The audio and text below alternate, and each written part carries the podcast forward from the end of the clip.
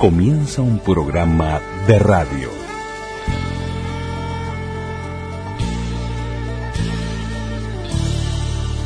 Un programa de radio. Un programa de radio. Radioactividades. Radioactividades.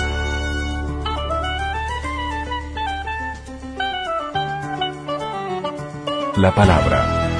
La palabra. Celebramos la palabra.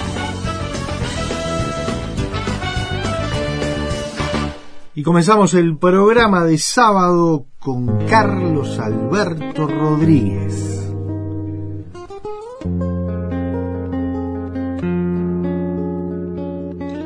Sábado 21 de marzo, el gusto de estar juntos con Carlos Alberto y a los amigos del alma. Habrá un abrazo cerca del mar, habrá una noche sin pestañear cuando te vuelva a ver.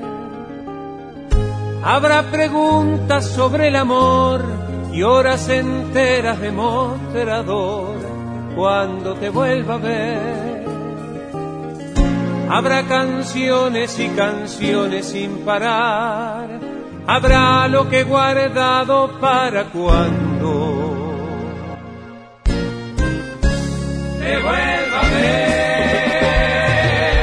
Yo guardé siempre en su rincón a los amigos del alma. Yo no les di luz ni calma a los amigos del corazón. Yo guardé siempre en su rincón a los amigos del alma. Yo no les quite luz ni calma a los amigos del corazón.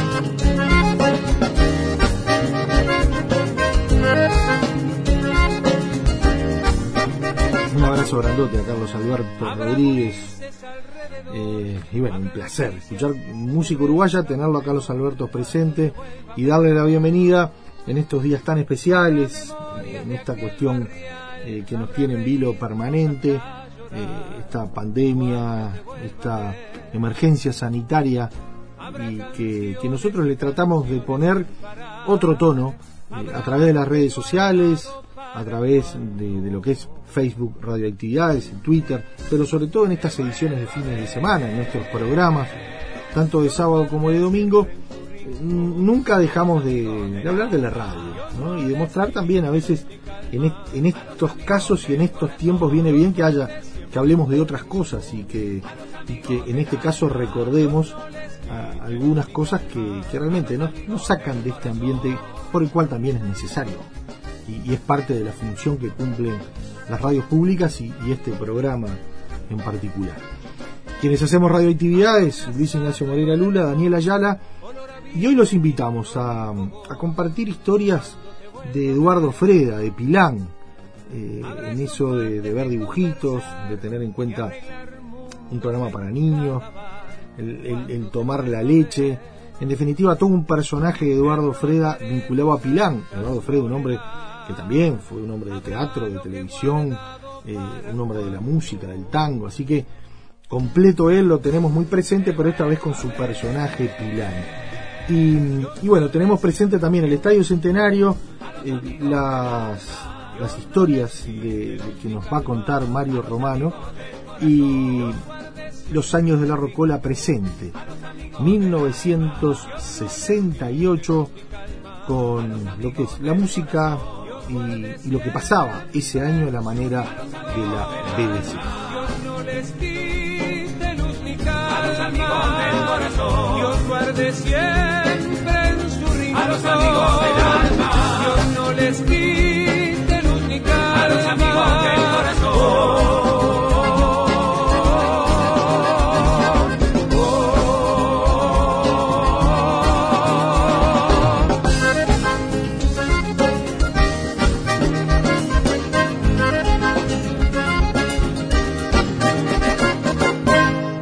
Celebra la palabra. Twitter. Twitter, arroba reactividades. Arroba reactividades.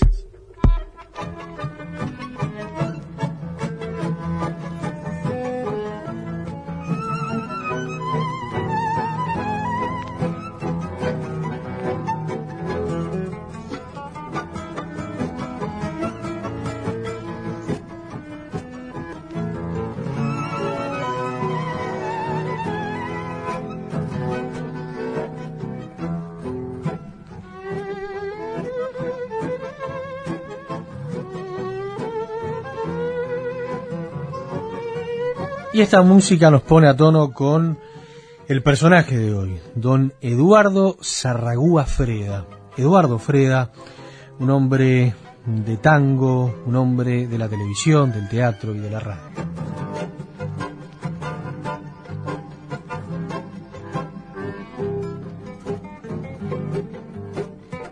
Y los comienzos de Eduardo Sarragúa Freda, cantante, actor, animador, fueron como cantor de tangos a los 16 años, utilizando su apellido materno y transformándose así en Eduardo Freda.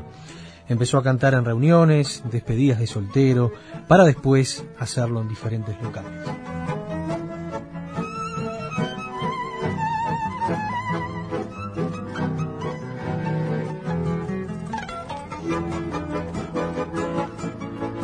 Al decir de Freda, Enrique Almada fue el gran amigo de su vida y también responsable de su debut en el teatro, comenzando ambos junto a Mecha Bustos en el Teatro Estela de Italia en el año 1951.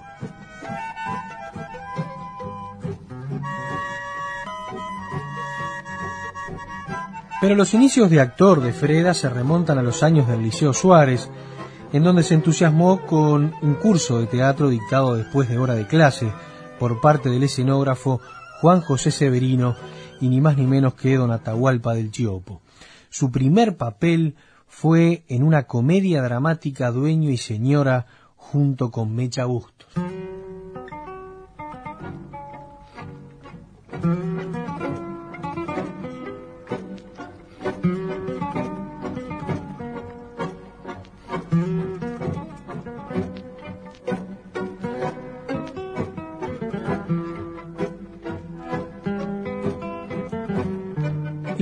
Televisión, y fue en junio de 1957, algunos meses después de inaugurada, que allí protagonizó una obra de teatro que se llamaba Muerte con ensayo, perteneciente a Cándido Velando Viola, haciendo un papel de inspector de policía. Pero sin dudas, de todo lo hecho por Freda en televisión, fue su personaje, Pilán, el más destacado de todos.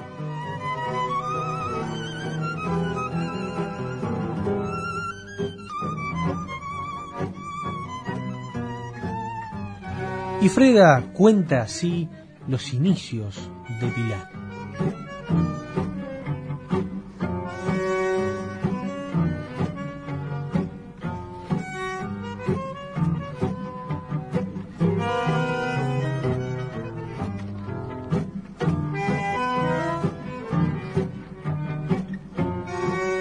Y así fue que Jorge Nelson Mullins asumió de gerente en Canal 4 y tenía una hora y media cada tarde entre las cinco y media y las siete dedicada a los niños con dibujos animados.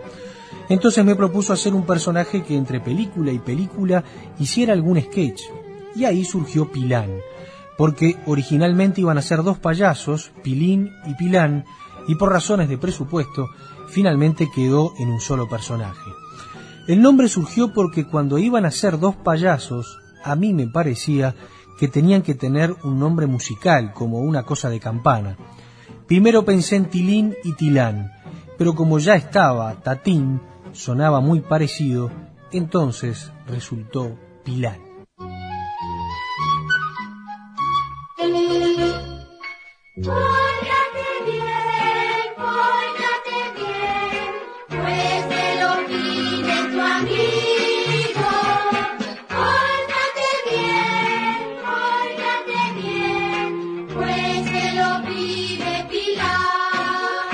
Debes hacer los deberes y también ayudar a mamá. Yo sé lo bonito que tú eres, gran amigo de Pilar.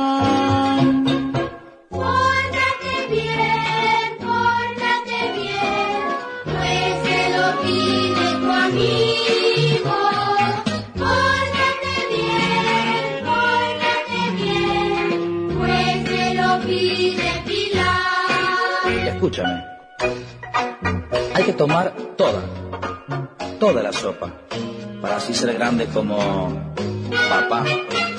Cuidar, no ensuciarte la ropa, así te llevan a pasear. Pórtate bien, pórtate bien, pues se lo pide tu amigo. Y al amigo hay que hacerle caso. Pórtate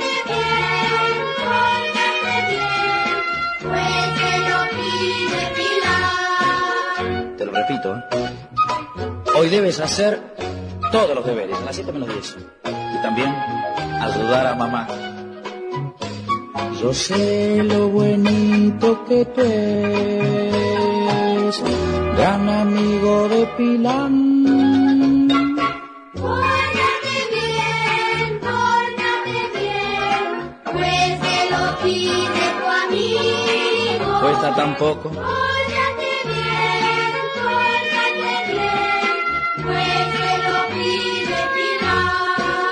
Atiéndeme. Hay que tomar toda, ¿eh? Sí, sí, sí, toda, toda la sopa. Para así ser grande como papá. Cuidar, no ensuciarte la ropa, así te llevan a pasear. Pórtate bien, pórtate bien, pues te lo pide tu amigo. Pórtate bien, pórtate bien, pues te lo pide Pilar. Y Eduardo Freda contaba así historias de Pilán, estas historias que nacieron eh, precisamente en Canal 4, pero que luego pasaron a Canal 12.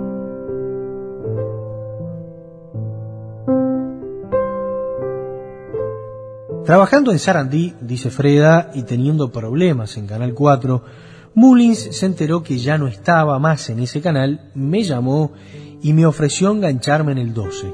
¿Cuánto pretendías ganar? Me preguntó así de esa manera. Y yo le dije, tanta cifra, tanta cantidad, me ofreció tres veces más. Así, Canal 12 fue el mejor momento de mi trayectoria en televisión, decía Freda. Después del primer año allí, fue todo maravilloso. El canal facturaba lo mismo, más o menos que a las nueve de la noche, la hora pico de la televisión. Celebramos la palabra.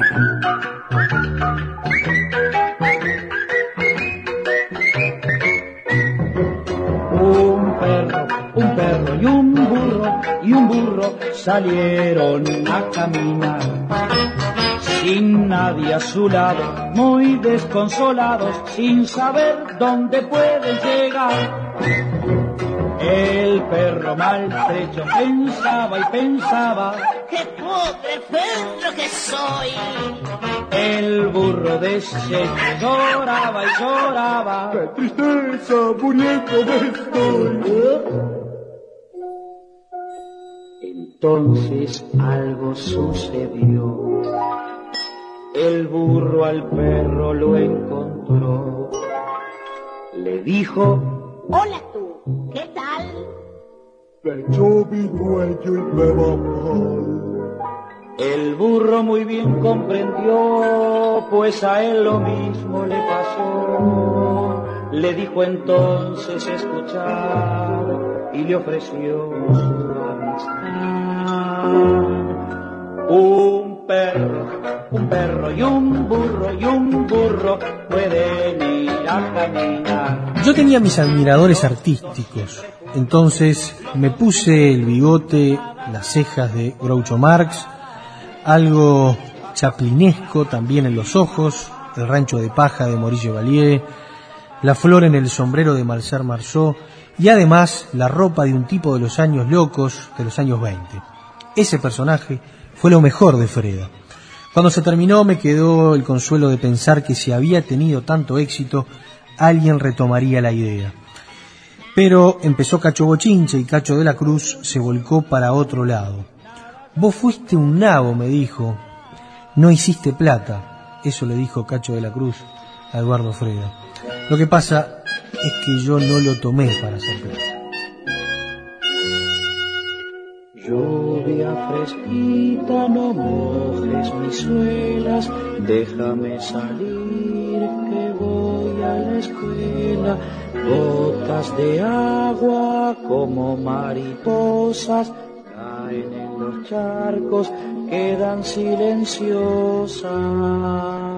Y escuchamos a Eduardo Freda Pilán en Canciones para Vacaciones, en este caso de la lluvia, con la autoría de Ana María García Miró y Eduardo Gutiérrez Cortés.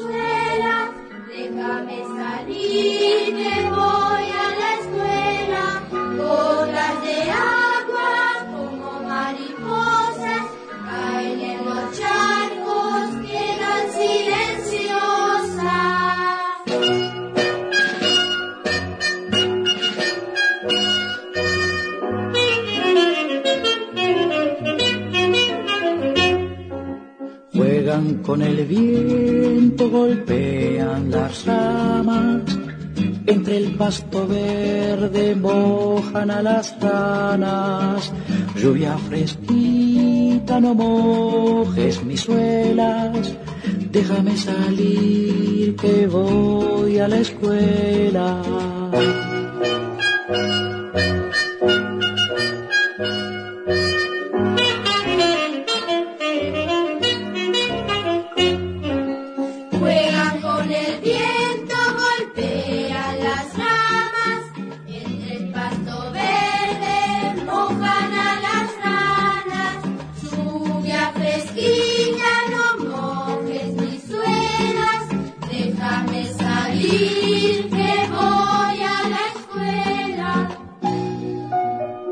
Ramón, el señor del tiempo, a veces hace llover. ¿Y saben por qué? Bueno, porque si no llueve, ¿cómo nacen las flores y los pájaros para la primavera que viene? Esa primavera en la que nosotros empezamos a pasear mucho más a menudo. Por eso, amiguita, amiguito, es muy necesario que llueva a veces. ¿No estamos todos de acuerdo?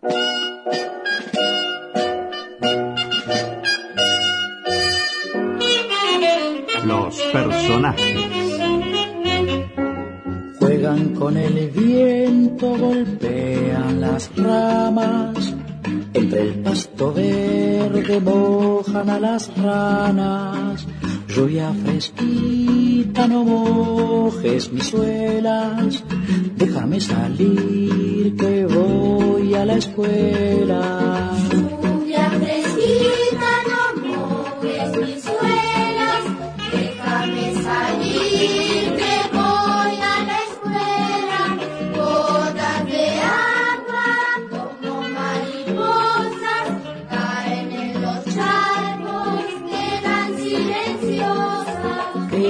Silenciosas, quedan silenciosas. quedan silenciosas.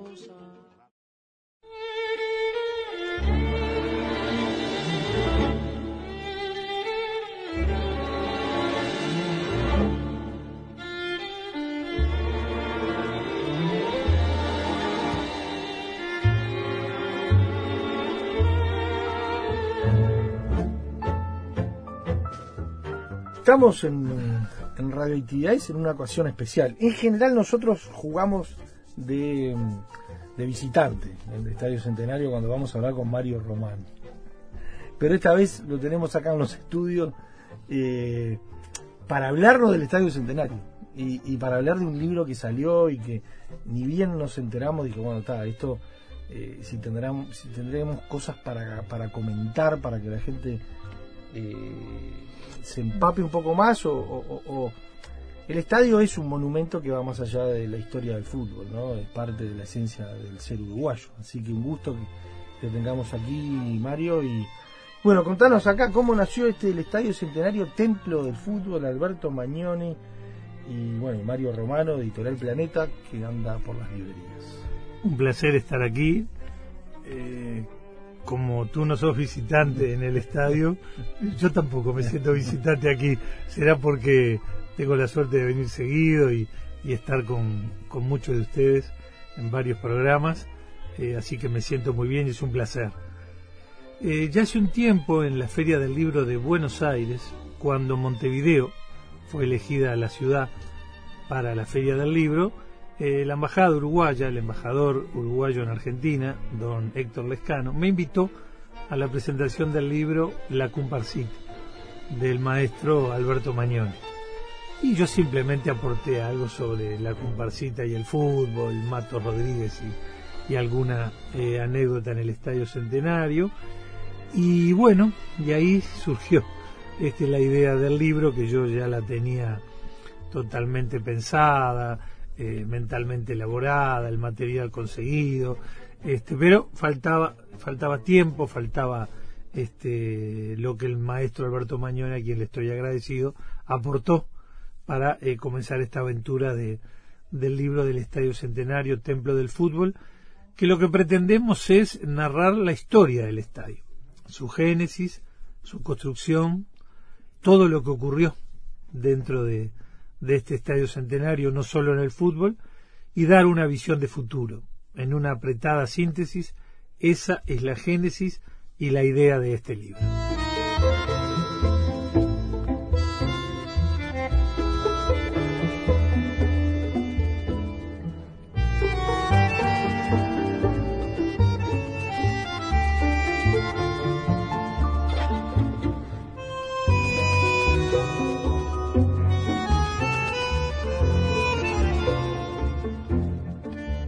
Uno ve algún documental o ve alguna foto, y, ni que hablar las fotos que están en el libro, y, va al estadio, eh, pensar que, que es, que es, el, es ese estadio, ¿no? que, que desde 1930 eh, nos acompaña a los uruguayos, porque ya no son los montevideanos, estos de Uruguay, porque además ade- de- del fútbol es mucho más que fútbol. Entonces, eh, ¿cómo fue que, que ustedes investigaron y que vos recogiste todo este material?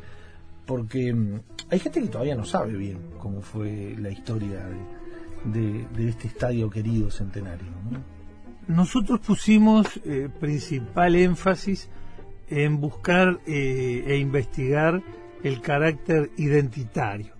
El carácter identitario que nuestro fútbol tiene, sin duda alguna, y especialmente el Estadio Centenario.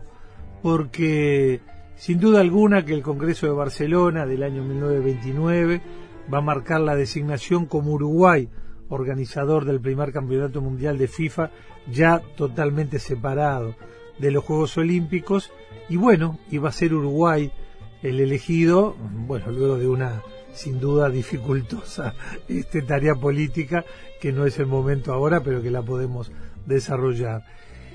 Y lógicamente esto significaba el corolario claro, justo, lógico de lo que Uruguay representaba a nivel deportivo, ya con las victorias olímpicas del 24, del 28, después ya consideradas mundiales, las Copas Américas, pero también era lo que representaba el Uruguay como país, ese país pujante, de avanzada en las ideas, en lo laboral, en lo social, ese país que, bueno, generó hasta un empréstito que nosotros le dimos a Francia y, a Inglaterra. Digo esto para que la gente se sitúe. Y donde, bueno, para hacer ese mundial se iba a necesitar la construcción de un estadio.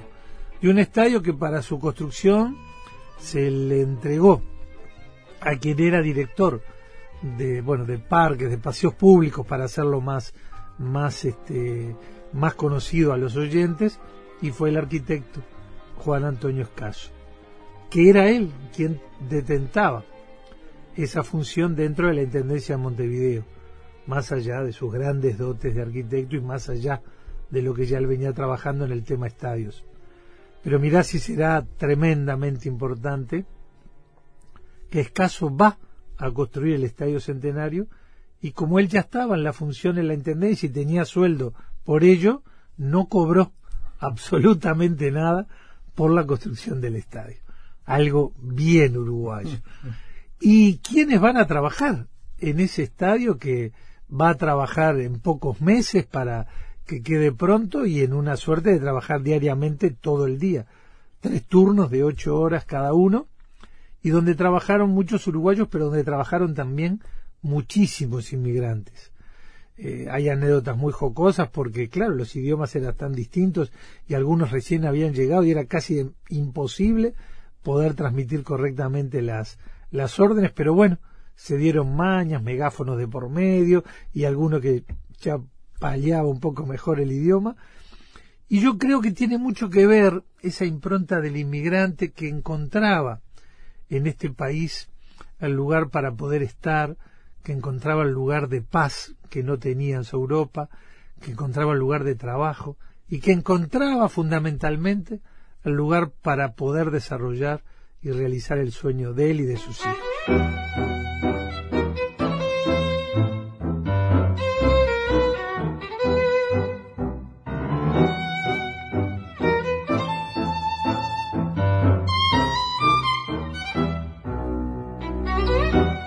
Se construyó en tiempo récord y ¿cuánta gente trabajó estimada, más estimativamente? Es tiempo récord porque fueron meses.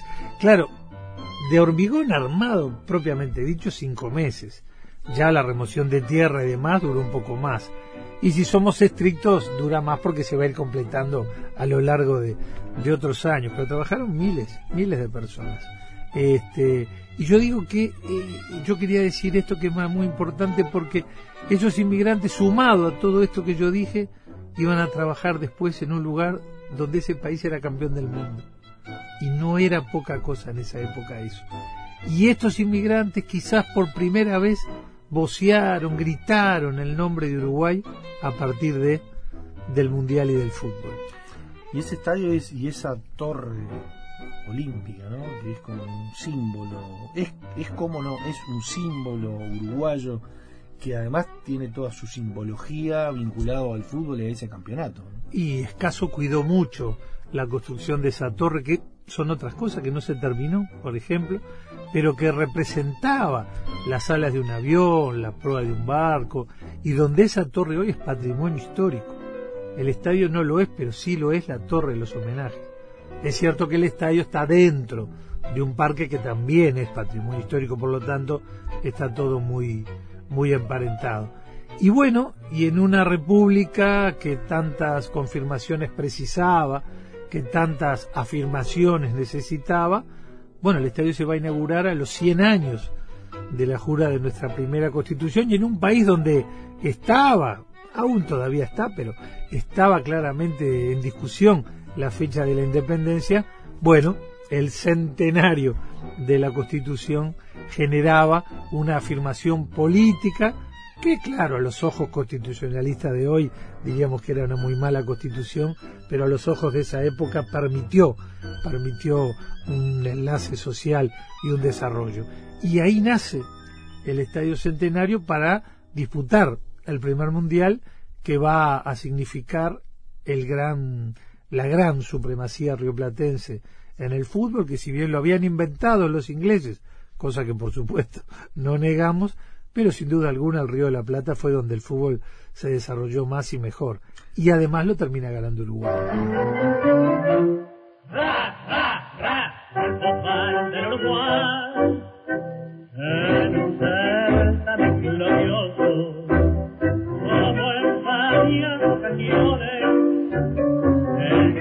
Título de campeones conquistamos en forma y en 1930 con entusiasmo profundo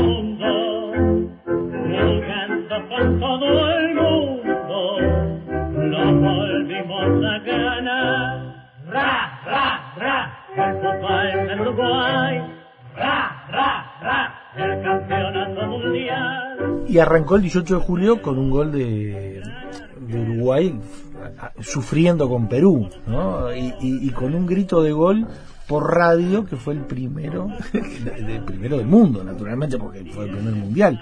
Pero a veces uno no es tan, no es tan naturalmente. Y, y además era la radio oficial, esta, esta querida radio que queremos tanto. Eh, así que, sin duda que si habrá, si, si el estadio, su entorno, ese campeonato, la radio, el fútbol, todo mezclado, ¿no? Que, que cuánto sentimiento y cuánta historia. Tal es así que, bueno, hemos sufrido siempre, pero este el gol de Manco Castro en la Colombes, como tantos goles importantes uruguayos, nos permitió ganar ese primer partido y que la radio llegara, llegara a los hogares, empezar a, generar esa comunicación. Tú sabes que soy fanático de, de la radio, así que me siento tan cómodo de ella. Y la radio siempre estuvo tan presente. Fíjate que en algún momento este se, se impuso la prohibición de transmitir porque se estimaba que, que si se pasaba por radio la gente iba a dejar de ir, como ha pasado a veces con el cine o, Sí, o- por- por los 30 fue con eso, lo- 34, exactamente, 34, y 35. que la radio quitaba público, ¿no? Una cosa que después queda claro que es exactamente al revés. Y bueno, aquellos este, bravos hombres periodistas radiofónicos se fueron al hospital de clínica y desde allá arriba este, miraban el partido de lejos y seguían transmitiendo. El estadio está lleno de historias y de anécdotas. El fútbol por supremacía, por lo que significó nada más ni nada menos que el primer mundial. Todas las copas sudamericanas de Uruguay. Uruguay ganó todas las copas sudamericanas, copas de América que organizó. Y además Uruguay nunca perdió un partido en el Estadio Centenario por una Copa América. Es increíble decir esto, pero, pero bueno, no solo fue la selección uruguaya el fútbol del estadio, sino que también luego vinieron los, los clubes, y Peñarol y Nacional, para convertirse campeones de América, campeones intercontinentales, y por supuesto que muchos más clubes nuestros, pero llegó un momento que no solo clubes nuestros, sino que a nivel internacional el estadio se iba a convertir en el estadio con más partidos internacionales. Entonces vino Racing de Avellaneda y se consagró aquí campeón intercontinental. Y después vino Estudiantes de La Plata y fue dos veces campeón de América. Y vino Independiente y fue campeón de América. Y vino Boca para ser por primera vez campeón de América. Y vino Flamengo y así podemos seguir dando muchos ejemplos. Y Perú y Chile en el año 73, una fecha tan especial, dirimieron aquí en el Estadio Centenario quién iba al Mundial del 74. Todo eso y mucho más pasó futbolísticamente en el estadio, pero no solo hubo fútbol, sino que el estadio unió las dos grandes pasiones del pueblo y el carnaval estuvo presente en el estadio. Estuvo el desfile inaugural, estuvo el concurso oficial, estuvieron las llamadas y la religión en un templo totalmente laico como es el Estadio Centenario tuvieron su su entrada. Eh, Juan Pablo II en la Iglesia Católica dio misa en el Estadio Centenario, otras religiones y bueno, y después seguiremos hablando de otras cosas que también ocurrieron en el Estadio Una gran muchedumbre sigue una vez más desde las tribunas del Estadio Centenario la presencia de las clásicas casacas tricolores y aurinegras, partidarios de uno y otro conjunto, pese a la diferencia favorable en puntos.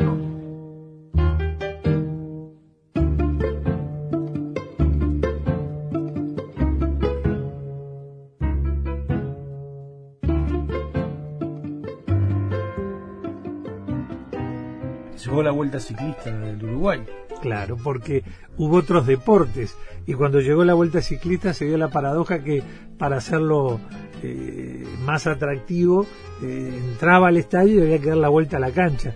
Pero con el césped de esa época alguna vuelta y alguna rueda quedó un poco atascada, así que fue una dificultad más. Y hubo boxeo. La gente recuerda las grandes peleas de Dogomar, los que somos un poquito más jóvenes, por decirlo de alguna manera, recordamos a Evangelista, los más jóvenes todavía vieron a Krishnamús, y en el estadio hubo básquetbol. La gente del básquetbol, que tiene más años que nosotros, pero siempre recuerda aquel Philly 66, que era la sensación y que acá en el estadio la selección uruguaya le hizo pasar un mal rato y partidos de definición del campeonato en aquella vieja platea olímpica donde estaba exactamente en la mitad ese hueco para que la cancha de básquetbol se dirigiera ahí. Y hubo patín en el estadio centenario también, así que generó otros deportes y otros temas culturales. Y eso en el libro lo intentamos enumerar, recoger, contar. Lo que pasa que cuando terminamos la investigación y la entregamos, eh, habíamos hecho una guía telefónica en vez de un libro y comercialmente, editorialmente y de cualquier manera no era muy atractivo, este aparte iba a ser aún todavía más oneroso vender un libro con tantas y tantas páginas. Así que tuvimos que ir, bueno, resumiendo, apretar en síntesis lo que era la historia y también nos encontramos de paso con, con que el cine una vez tuvo su avant premier en el Estadio Centenario con la película Mundialito y el teatro este, con las obras de Fontana Rosa y el Circular pasaron por el estadio y bueno, la música ni hablar.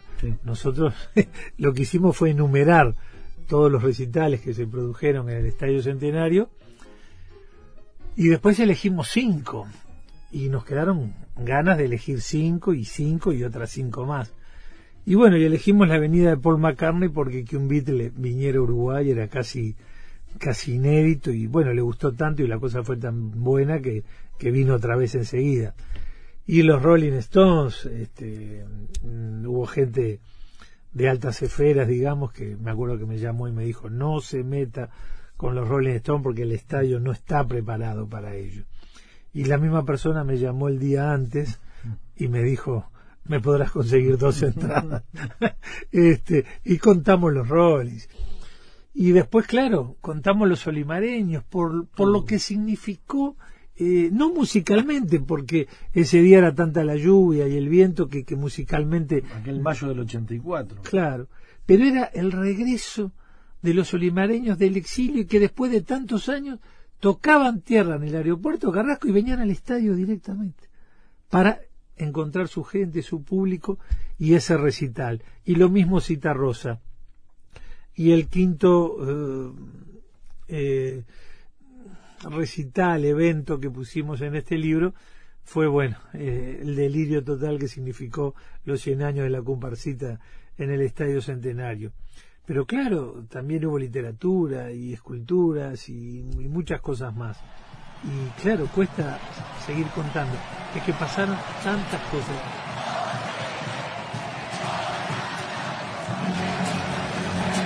sentados al cordón de la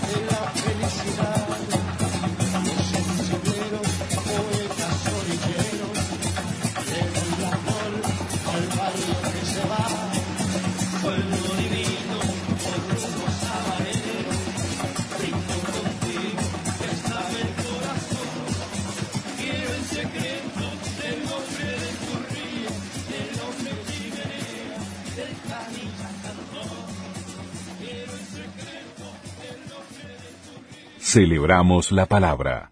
Y nos vamos a 1968, a los años de la Rocola, la manera de la BBC, repasando lo que pasaba ese 68 con la música de esos años. La BBC presenta Los años de la Rocola.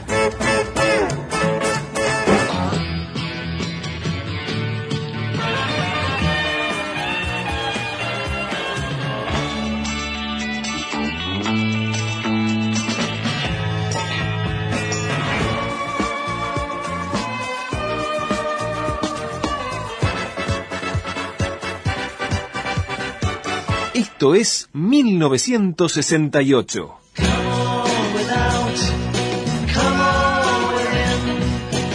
Alexander Dubček es elegido primer secretario del Partido Comunista de Checoslovaquia. Dubček comienza un proceso de liberalización. Checos y eslovacos celebran su nueva libertad.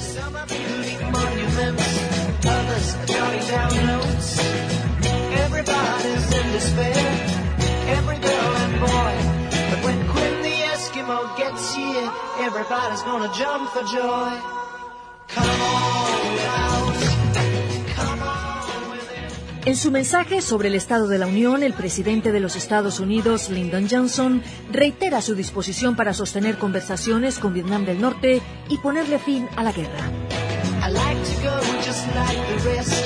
I like my sugar sweet. But jumping and making haste just ain't my cup of meat. Los Vietcong lanzan una serie de ataques en Vietnam del Sur. Por espacio de seis horas, los guerrilleros ocupan la embajada de Estados Unidos en Saigón.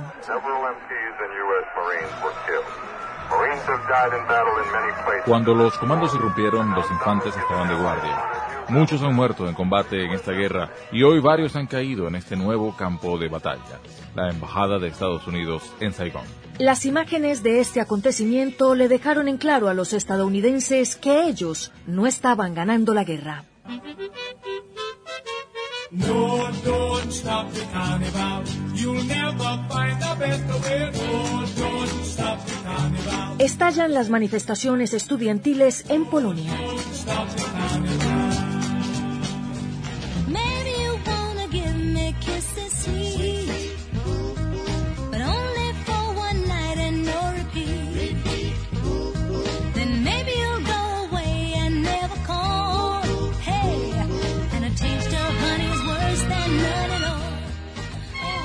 El primer cosmonauta soviético, Yuri Gagarin, perece durante un vuelo de entrenamiento en Rusia.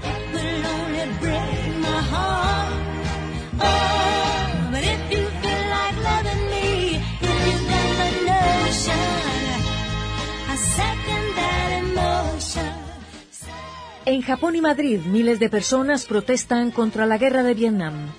En una manifestación en Londres, el filósofo Tariq Ali se pronuncia sobre el conflicto. What the Vietnam War has done is that it has brought hundreds of new people into politics. People Lo que la guerra de Vietnam ha hecho es obligar a centenares de personas a intervenir en la política. La gente que se opone a la guerra ha ido más allá y ahora critica aquellas estructuras del Estado, del establecimiento y de la sociedad que han hecho posible esa guerra y que harán posible otros Vietnam en Latinoamérica. El Beatle John Lennon también se manifiesta contra la guerra. If anybody can put on paper what our government and the American government, etc., Si alguien pudiera calificar lo que los gobiernos de Inglaterra, Estados Unidos, China y Rusia están tratando de hacer, yo diría simplemente que se comportan como unos dementes. I'll be sitting when the evening comes. Watching the ships roll in. And then I'll watch them roll away again. Bajo una creciente presión, el presidente de los Estados Unidos, Lyndon Johnson, se pronuncia sobre el conflicto. I am taking the first step to de-escalate the conflict. We are reducing the present level of hostility. Estados Unidos está listo esta noche para buscar una paz honorable, cualquiera sea el precio, la responsabilidad y el sacrificio que exija ese deber. El presidente anuncia también la suspensión parcial de los bombardeos en Vietnam del Norte.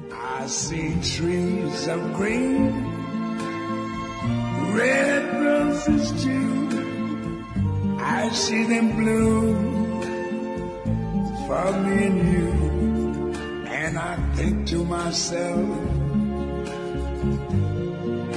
what a wonderful world.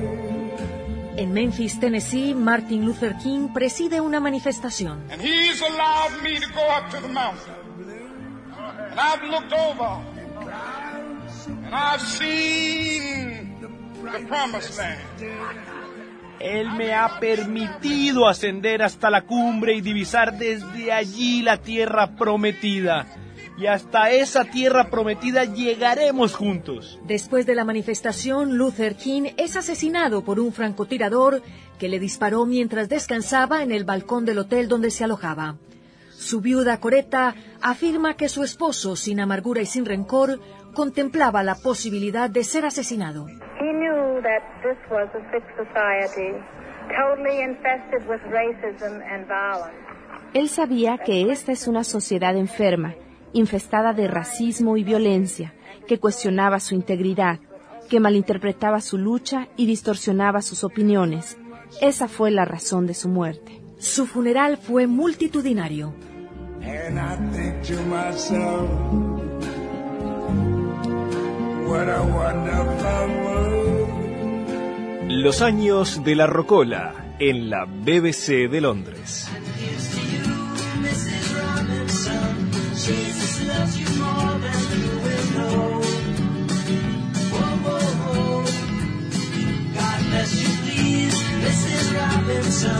Heaven holds a place for those who pray. Hey, hey, hey. En los premios de la Academia de este año, el Oscar para Mejor Película es para En el calor de la noche. Mejor director es Mike Nichols por El graduado. Mejor actor es Rod Steiger también por En el calor de la noche. Y mejor actriz es Catherine Hepburn por Adivina quién viene a cenar. I am the god of hellfire, and I bring you fire.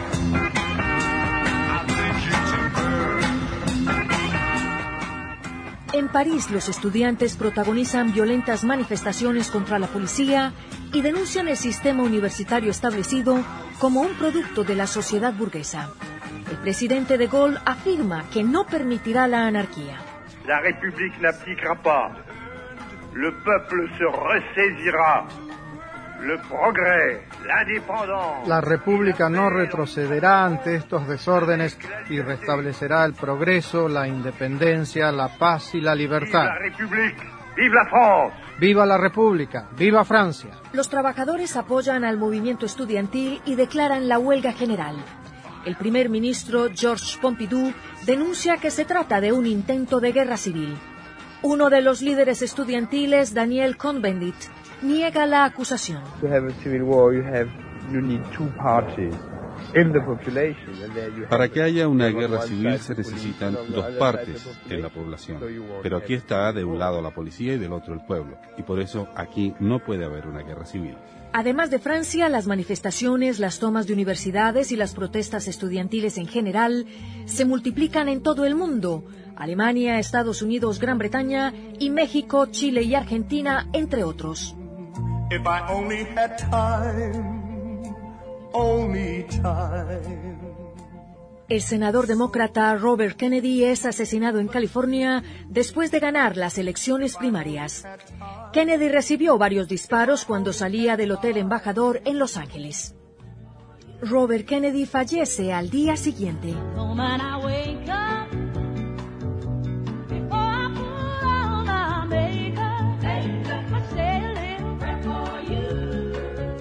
El Parlamento de Checoslovaquia aprueba la abolición de la censura y la rehabilitación de los presos políticos. Intelectuales de varios países hacen un llamado para que se acelere la democratización del país.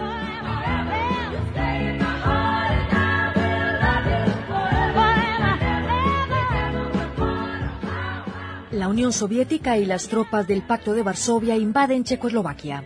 El pueblo expresa su furia cuando los tanques y las tropas cruzan la frontera.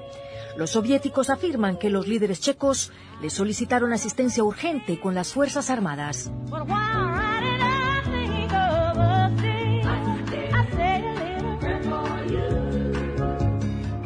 Las tropas soviéticas arrestan al primer secretario Dubček. Mientras la multitud protesta ante la embajada soviética, los líderes checos son trasladados a la fuerza a Moscú.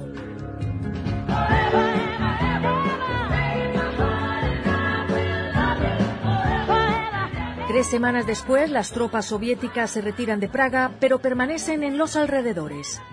Los desconsolados líderes checos son obligados a firmar un acuerdo para desmantelar sus políticas liberales y autorizar el estacionamiento de tropas soviéticas en el país.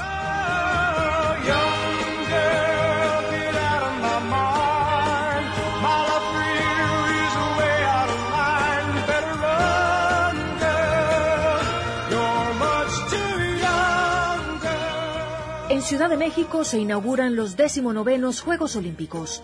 Por primera vez una mujer, Enriqueta Basilio, carga la llama olímpica.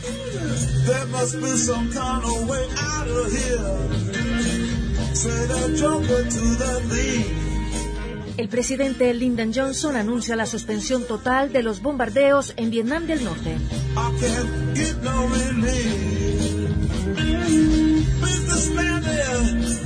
No Richard Nixon es elegido presidente de los Estados Unidos por un estrecho margen.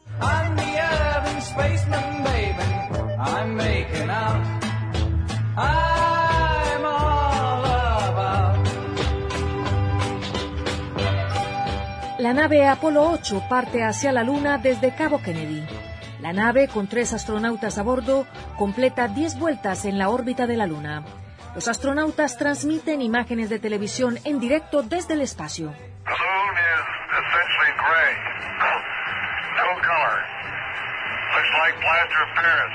La luna es esencialmente gris, poco color, como un yeso mate o grisáceo como la arena.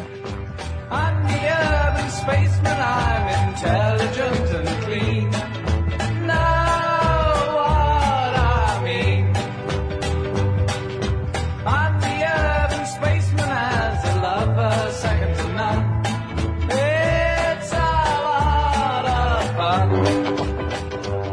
Gobierno de Checoslovaquia renuncia y el país se prepara para entrar al sistema federal que se impondrá a partir del primero de enero del año próximo.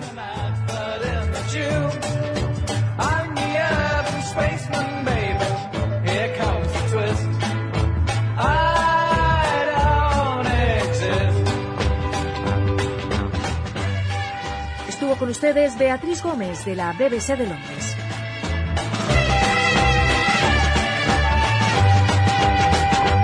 Conducción Daniela Ayala. Locución institucional Silvia Roca y Fabián Corrotti. Producción y edición de sonido Luis Ignacio Moreira. Hey Jude, don't make it bad. Take a sad song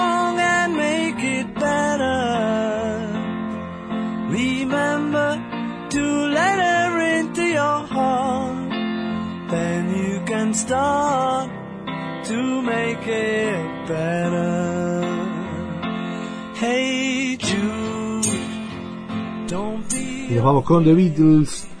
El gusto de haber estado juntos un programa más en esto de los sábados a las 12, a las 0 hora repetición del domingo y, y bueno, los domingos a las 12 repetición 0 del lunes. El gusto de estar siempre en los 1050 de Radio Uruguay, de la red de frecuencia modulada del interior. Y, bueno, el abrazo grandote. El reencuentro es mañana porque nos vamos a la fonoplatea de CX10.